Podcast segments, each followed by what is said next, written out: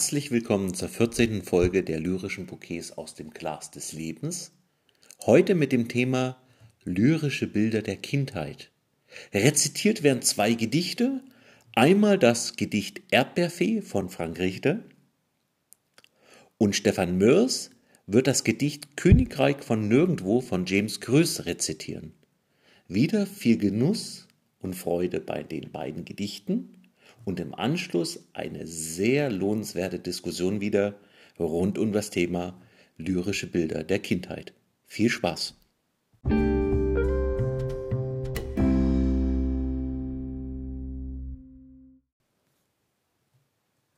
Erdbeerfee von Frank Richter Wisst ihr noch, gefühlt, vor vielen Erdbeerjahren, im Garten tanzte sie, die kleine Fee. Zuckersüß ihr Kesser Mund, mal schmollend, mal heiter, blühend bunt, gesund, die Erdbeerfee. Ihr Erdbeerherz träumte vom edlen Ritter, der mit ihr Konfitüre lacht.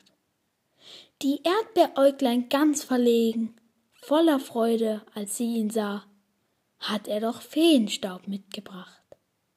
Sie rührten und lachten sich verschmitzt ins Fäuschen, der Ritter und seine kleine Erdbeerfee.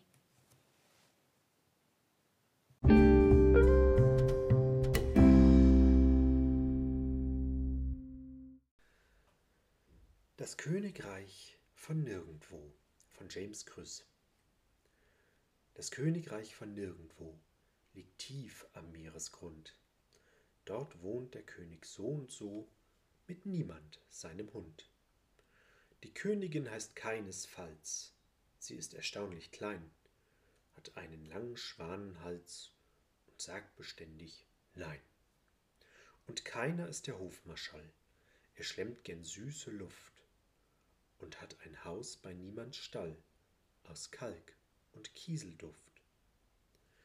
Die Köchin Olga Nimmermehr, die wohnt in keiners Haus. Sie putzt und werkelt immer sehr und kocht Tag ein, Tag aus. Am liebsten kocht sie Grabgeläut, mit Seufzern fein gemischt. Das wird im Schloss zu keiner Zeit meist niemand aufgetischt. Oft macht die Katze niemals hier zu keiner Zeit Tumult. Dann sorgt sich keiner um das Tier und niemand kriegt die Schuld. Man schimpft ihn tüchtig aus und lässt ihn prügeln noch und noch. Für nimmermehr gibt's Hausarrest und keiner muss ins Loch. Doch meist ist König so und so sehr friedlich und human. Drum liebt im Ganzen nirgendwo ihn jeder untertan.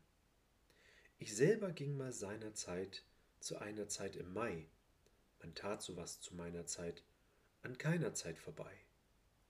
Das Meer war still und keiner stand am Zaun nach mir zu schauen. Schloss keiner Zeit lag linker Hand und niemand rechts am Zaun. Das Königreich von nirgendwo liegt irgendwo am Grund. Dort wohnt der König so und so, mit niemand seinem Hund.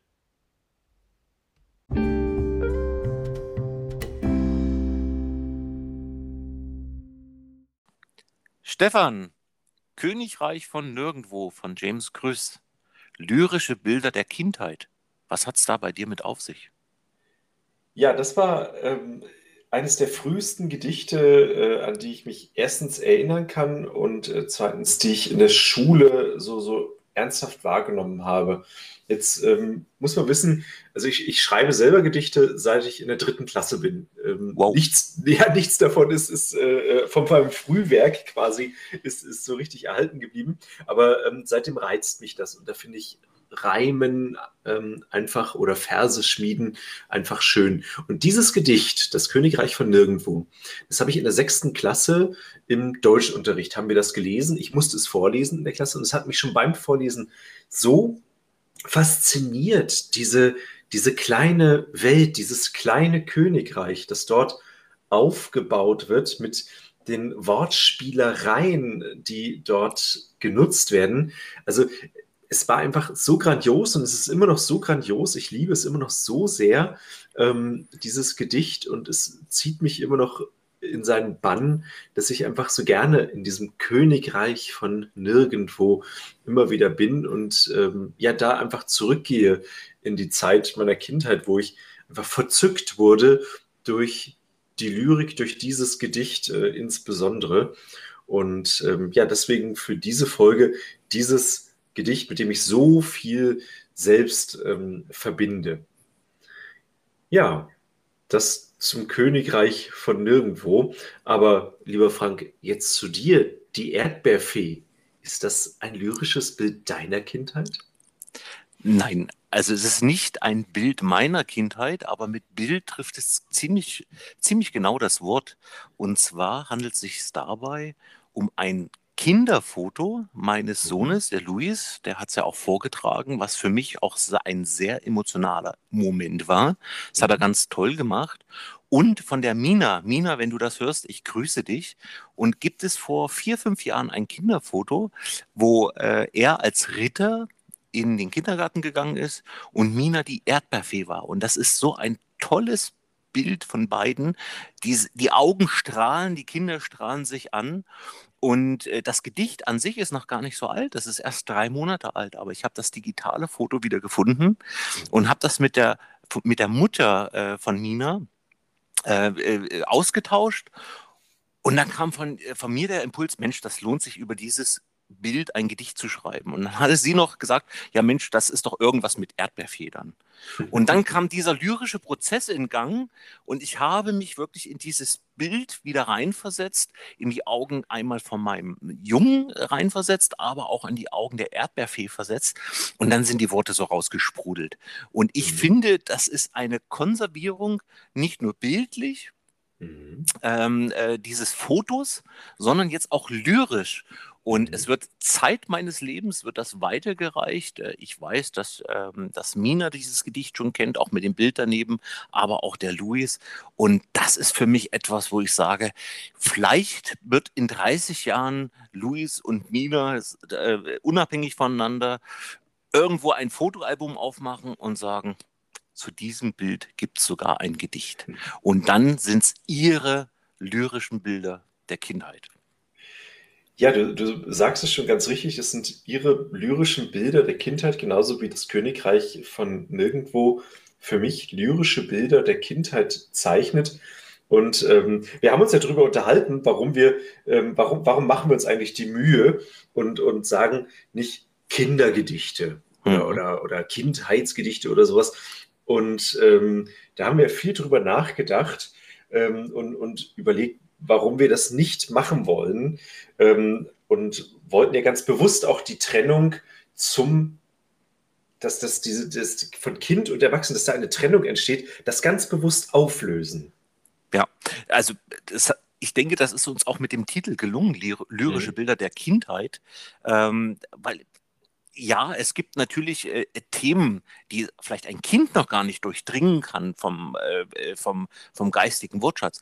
Aber mhm. ich, ich muss offen gestehen, Stefan, ich bin auch der Meinung, in die Kategorie Kindergedichte oder Schubladendenken, Lyrik, da und da und da geht es jetzt rein, mhm. dass wir das vermeiden und einfach sagen, man weiß es ja gar nicht. Zum Beispiel, dich hat ein Gedicht in der sechsten Klasse erreicht. Ja. Yeah. Ja? ja? Das würde vielleicht erst einen Erwachsenen erreichen. Was ist es dann? Ist es jetzt ein Kindergedicht, nur weil du das in der sechsten Klasse gelesen hast? Oder ist es ein Erwachsenengedicht, weil du es mit, mit Anfang 30 gelesen hast? Ja. Und das ist ja wieder unsere These, die wir auch haben. Äh, das richtige Gedicht findet mhm. den würdigen Hörer und Hörerin in der richtigen Zeit. Und von daher finde ich, dass ein Gedicht in der Kindheit entdeckt werden kann, aber auch in der Erwachsenheit entdeckt mhm. werden kann. Das mhm. ist völlig unabhängig vom, vom Kontext. Und ich bin persönlich auch kein Freund äh, davon, einfach etwas in Rubriken reinzuwerfen. Ja, das ist ein Kindergedicht, das ist nur für Kinder, dürfen Erwachsene nicht mehr lesen. Ja, ich sehe es ganz genauso. Ähm, ich bin ja auch ein großer Fan von, von Kinder- und Jugendbüchern. Ähm, und es, es steckt so viel Weisheit und Philosophie da drin. Ähm, es wäre allein schon für die Erwachsenen fatal, wenn sie sich davon abgrenzen würden. Ähm, es wäre aber auch insgesamt fatal. Warum sollte es diese Unterscheidung auch geben? Die Erwachsenen sind mitunter idiotisch genug, um viel Schlimmeres anzurichten, als es Kinder je könnten. Ähm, und äh, von daher sind sie nicht mit ihrer vermeintlichen Erwachsenenlyrik wären sie ja kein Stück überlegen in dem Sinne. Also von daher, diese Grenze braucht man gar nicht zu ziehen. Und wie du ganz richtig sagst, man kann heute ein, ein, ein Gedicht lesen und egal für wen es ist, es, es wird, man wird verzaubert, genauso wie du von dem Ritter und der Erdbeerfee verzaubert wurdest, was du als Bild gesehen hast. Und ähm, ja, man könnte hier gar nicht beantworten, ist das jetzt ein Kindergedicht? Ist es ein Erwachsenengedicht? Eine völlig unsinnige Frage, ähm, die man sich gar nicht zu stellen braucht, denn es ist einfach ein lyrisches Bild. Absolut richtig. Und auch wenn ich mich jetzt wiederhole, ähm, es kommt genau, also wenn du jetzt zum Beispiel ein Kind ein Gedicht hinlegst, wird es mhm. dir, es ist ein Mensch Ne? Ja. Und es wird dir signalisieren, ob es zu diesem Gedicht gerade eine Verbindung aufbauen kann oder nicht, ob es Verständnis dabei ist. Ja. Äh, genauso wie ein Erwachsener, dem ein äh, Gedicht hinlegt. Nicht jeder Lyriker oder jede Lyrikerin ist mir zugänglich. Also du kannst mir auch Gedichte hinlegen, wo ich sage, ich finde keinen Draht dazu. Ich ja. kann es mir durchlesen. Und ähm, genauso ist es. Und dann kommt wieder der Spruch, das richtige Gedicht mhm. findet seinen würdigen Leser, Leserin mhm. zur richtigen Zeit. Und das ist von mir aus altersunabhängig, völlig mhm. altersunabhängig.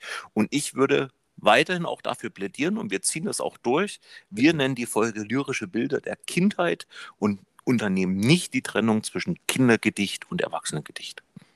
Ja, ganz klares Statement, das ich so unterschreibe. Bleibt aber zum Schluss eigentlich noch die Aufforderung und Frage an unsere Hörerinnen und Hörer, was denn ihr lyrisches Bild der Kindheit, egal wann es entstanden ist, was es denn das wohl ist und ähm, was sie darüber denken. Vielleicht haben sie auch ein ganz konkretes lyrisches Bild der Kindheit. Ähm, also das würde mich sehr interessieren, insbesondere auch, wann dieses Bild entstanden ist. Denn mhm. unsere Folge ist ja der beste Beleg. Bei mir kam es direkt aus der sechsten Klasse. Bei dir kam es ganz aktuell, das lyrische Bild der Kindheit. Ähm, Wäre doch äh, spannend zu wissen, wie repräsentativ unsere Ansichten bzw. unsere Erfahrungen sind und welche Erfahrungen unsere Hörerinnen und Hörer gemacht haben. Mhm. Also finde ich ganz wichtig, diese Frage und auch richtig. Und dann ist natürlich auch die Frage, warum ist es dieses Gedicht? Warum ist es gerade dieses Bild? Bei mir selber, jetzt mal losgelöst davon, wenn ich an meine Kindheit denke, welches Gedicht kommt mir da in den Sinn? Es ist John Maynard. Mit dem, oh ja. Iris, mit dem Irisee, das ist ja. mein Gedicht, was wir in der Schule gelernt haben. Und ich fand das damals so faszinierend, diesen Kapitän äh, oder diesen Steuermann, der halt ja. wirklich sein Schiff, der alle Passagiere gerettet hat und dann praktisch als Held untergeht. Da war ich so fasziniert von dieser äh, Geschichte. Vielleicht sind das so die äh, Initialien an unsere Zuhörer, Zuhörerinnen. Nicht nur die Erwachsenen die Aufforderung, wenn Kinder zuhören, gerne auch was sind denn momentan die lyrischen Bilder eurer Kindheit? Welches Gedicht beeindruckt euch? Gerne auch an die Kinder die Frage. Ja, also ganz bestimmt, äh, äh ganz unbedingt und, und äh, vielleicht, wenn jemand, äh, der zuhört, vielleicht äh, ein Kind kennt, einfach mal fragen und das Ganze mitgeben. Es würde mich sehr interessieren. Ich habe zwei Gedichte, die ich noch ähm, aus meiner Kindheit sehr, sehr stark und intensiv mitgenommen habe. Ähm, das eine ist ein ja, jetzt, wenn ich jetzt drüber nachdenke, dann wären es auf einmal doch ganz viele, sei es der Zauberlehrling, ähm, aber ganz konkret kam mir in den Sinn, ähm, Herr von Ribbeck auf Ribbeck im Hafenland hm. und ähm, das Gedicht, das ich über alles schätze und liebe, Weihnachtsabend von Freiherr Josef von Eichendorff. Mhm. Sehr, Die sehr hat gut. Ja mich wunderbar geprägt und, und ich kriege nur noch Gänsehaut, wenn ich dran denke. Wunderbar. Hm. Völlig tolle Geschichte. Stefan, da fällt mir gerade ein, kannst du dich noch daran erinnern, wo wir gemeinsam essen waren ähm, und du beim Essen den Zauberlehrling, weil du gerade sagst, den Zauberlehrling angefangen hast zu rezitieren. Und das habe ich als Videosequenz und der Luis, der guckt sich dieses Video immer an. Okay. Und weißt du, was letztens passiert, als ich das Haus verlasse? Höre ich, hör ich meinen Sohn, der Luis, wie der in deiner Stimmlage den Zauberlehrling rezitiert und mir hinterher brüllt, hat sich der alte Hexenmeister endlich einmal fortbegeben und nun sollen seine Geister auch nach meinen streben. Es, wundervoll. Es ist so wundervoll und ich musste so herzlich lachen. Also äh, ich glaube äh, äh, oder hoffe, dass der Luis sagt, das lyrische Bild seiner Kindheit ist der Zauberlehrling vom Stefan Mörs rezitiert und nicht sagt, es ist der Sommernachtstraum von Stefan Mörs, ah. den, ich, den ich mit zehn Jahren mir durchlesen musste und ich nicht verstanden habe, was er damit meint. Das wird dann vielleicht äh, kein unbedingt, vielleicht nicht unbedingt ein lyrisches Bild der Kindheit, sondern ein lyrisches Bild der Pubertät oder des Erwachsenwerdens. Äh, wie dem auch sei, jedes Gedicht hat seine Zeit, jedes Gedicht hat seine Relevanz und es ist nie zu spät, ein vermeintlich kindliches Gedicht im Erwachsenenalter, sich im Erwachsenenalter davon berühren zu lassen und ähm, zu träumen und sich hinfort zu fantasieren. Hm. Stefan, bevor wir die Folge heute abschließen, ähm, noch ganz kurz, also wir haben ja im Vorfeld auch schon gesprochen, hm. ähm, wir haben ja eine ganz tolle Rezension heute, eine Kurzrezension gelesen die Verfasserin der Rezension, das kann man ja sagen, das ist eine mehrfache Romanschriftstellerin, die ausgewiesen eine Lyrikliebhaberin ist. Äh, liebe Phil, wenn du mich hörst, ähm, Herzlichen Dank für die Rezension. Und äh, was da drin geschrieben wurde, das geht so ins Mark. Und äh, Stefan, wo wir damals das Projekt gestartet haben, da haben wir gesagt, was wird passieren, wenn außerhalb des bekannten Dunstkreises Feedback oder äh, mhm. Äh, ankommt. Und was man da rausgelesen hat in dieser Rezension, das war, also für mich, ich habe dann geschrieben, ich springe gerade, mein lyrisches Herz springt wie ein Flummi gerade durch, durch die Frühlingssonne. Ähm, also ich fand das ganz wunderbar und es ist ja jetzt stellvertretend von der Filmierer, dass sie uns dieses äh, Feedback geschickt hat. Es gibt ganz, ganz viele E-Mails, die uns auch erreicht haben, auch äh, von der Twitter-Gemeinschaft und auch da herzlichen Dank. Und ich muss ganz ehrlich sagen, das sind für mich diese Momente, dieses Sahnehäubchen in erster Linie schreiben wir ja Gedichte, oder ich kann jetzt nur von mir sprechen, um für die eigene Seele, um etwas zu verarbeiten.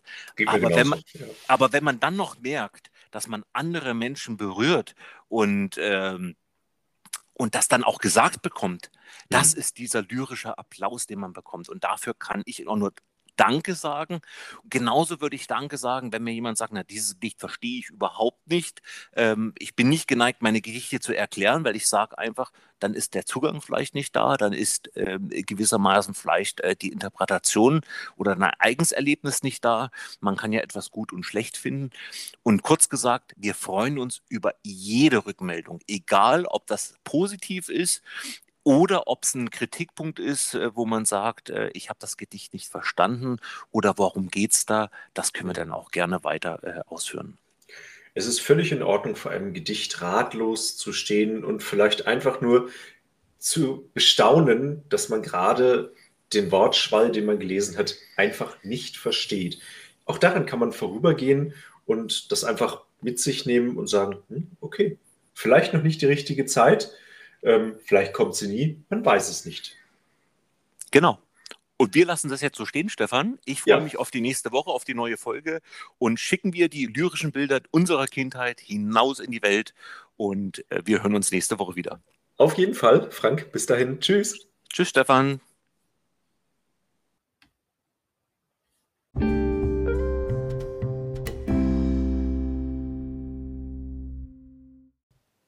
Ja, das war die 14. Folge der lyrischen Bouquets.